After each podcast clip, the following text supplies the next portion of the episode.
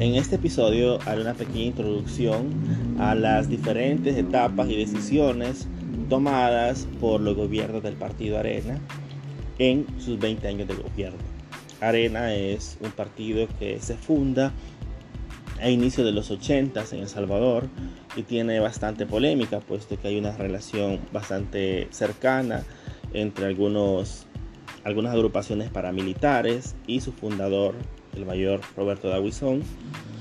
Y nada, es un partido de derecha, de derecha clásica, eh, conservador, patriota, católico, de, esos que resguardan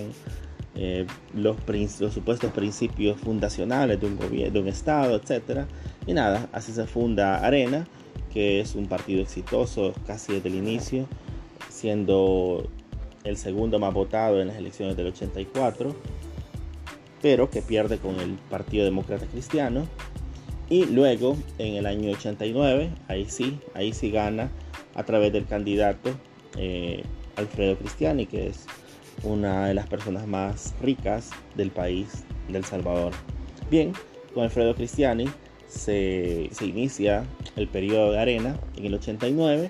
y tiene varios aciertos eh, importantes, entre ellos que en su periodo se firman los acuerdos de paz. Unos acuerdos de paz que ya venían siendo seguidos, negociados por, por partidos previos, incluso el PDC, con varias reuniones previas.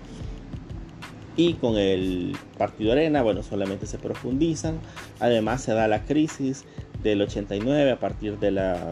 de la ofensiva final lanzada por la guerrilla y otro de los puntos claves es el asesinato de los padres jesuitas en la Universidad Centroamericana, que al final de cuentas termina decantando eh, tanto la ofensiva como ese, como crimen, eh, ese crimen contra estos padres españoles y dos, ciudadanos salvadoreños, termina decantando ya como la necesidad urgente de intentar poner fin al conflicto armado. Abonado a eso, lo que ya conocemos, la crisis internacional, la caída del muro de Berlín, la caída de la Unión Soviética, eso también ponía otro tipo de circunstancias en el plano geopolítico que llegaba, que empujaba a llegar a un acuerdo entre ambas partes en conflicto en El Salvador. Así que esta, esta decisión, bueno, esta esta acción de los acuerdos de paz en el año 1992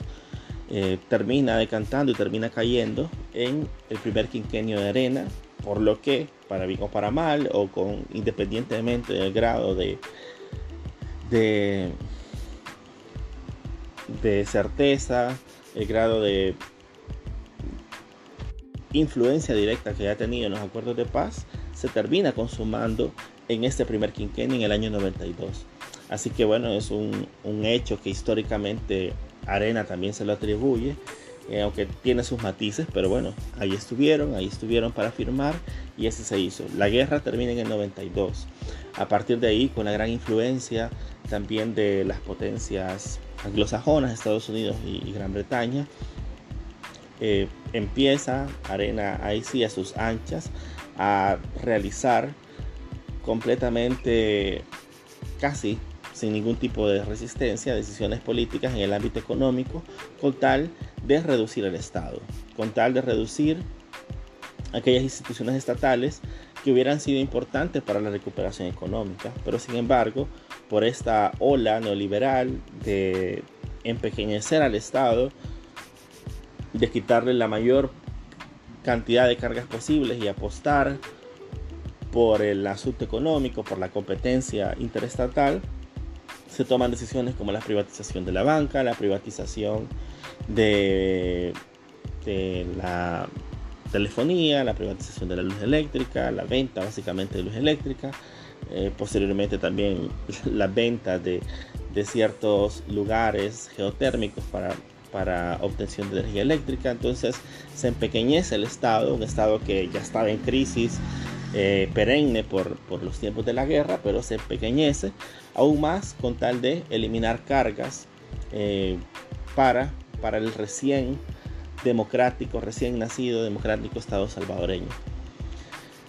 A partir de ello empieza a gobernar, se podríamos decir que los tintes neoliberales eh, de derecha clásica en, en el gobierno de Cristiani fueron profundizados en los gobiernos de, de Armando Calderón Sol y aún más en el gobierno de Francisco Flores, que era un estratega de derechas, que no le podemos quitar eso, un tipo muy preparado, que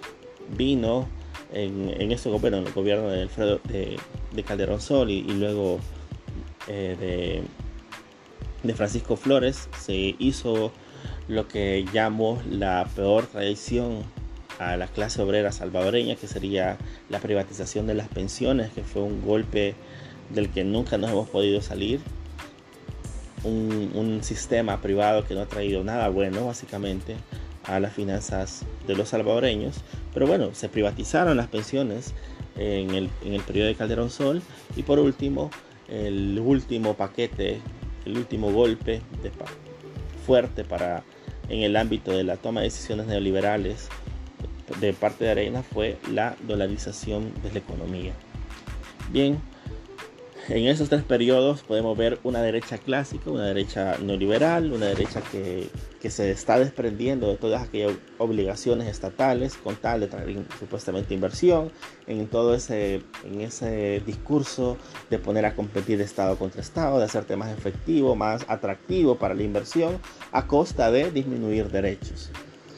Eh, esta, este, esta lógica estatal se modifica un poco eh, a partir del año 2004 con la elección de, de ya para el año 2004 yo creo que la población ya estaba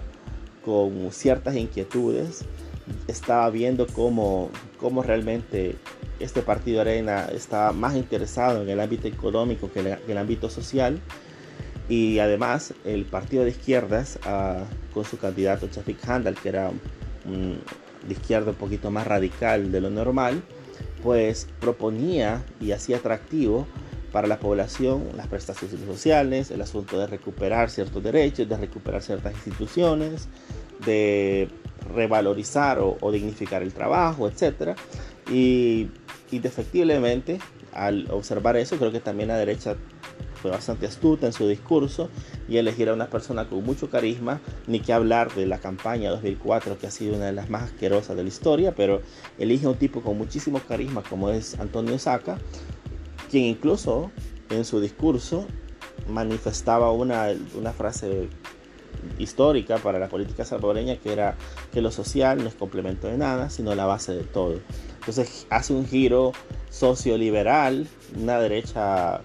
liberal, liberal clásica, que le estorbaba el Estado, empieza a retomar lo social, ¿verdad? Empieza a retomar lo social y dice, bueno, ah, no, que, lo social no es complemento de nada, no es complemento de nada, sino que es la base de todo. Y efectivamente, con el IASACA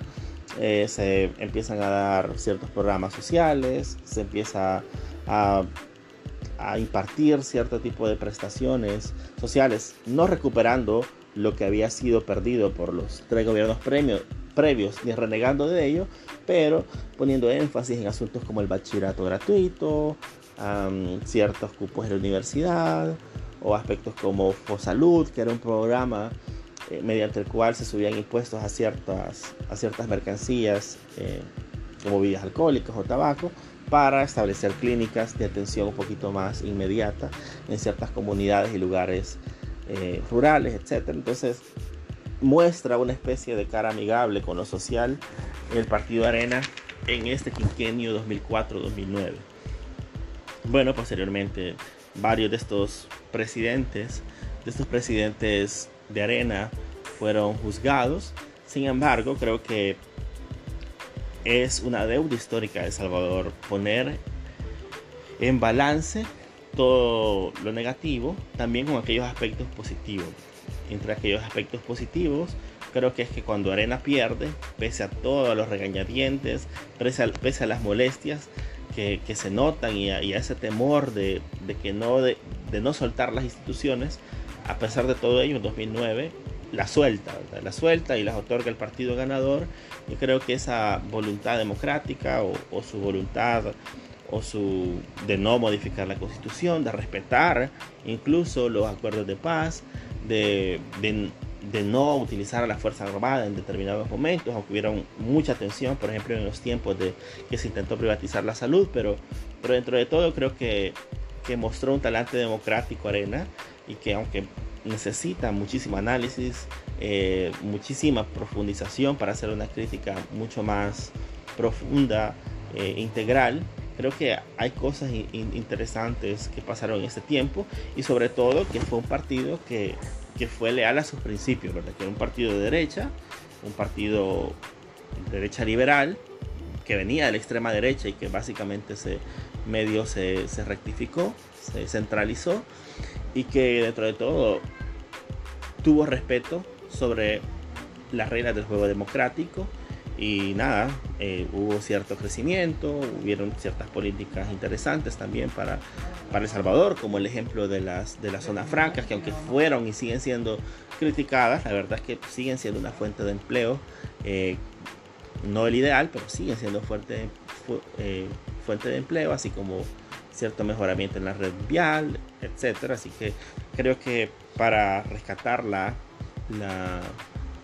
jovencísima democracia que estábamos teniendo, creo que también hay que poner en su lugar a un partido tan polémico como Arena y que también ha tenido momentos de, de acierto en la historia salvadoreña.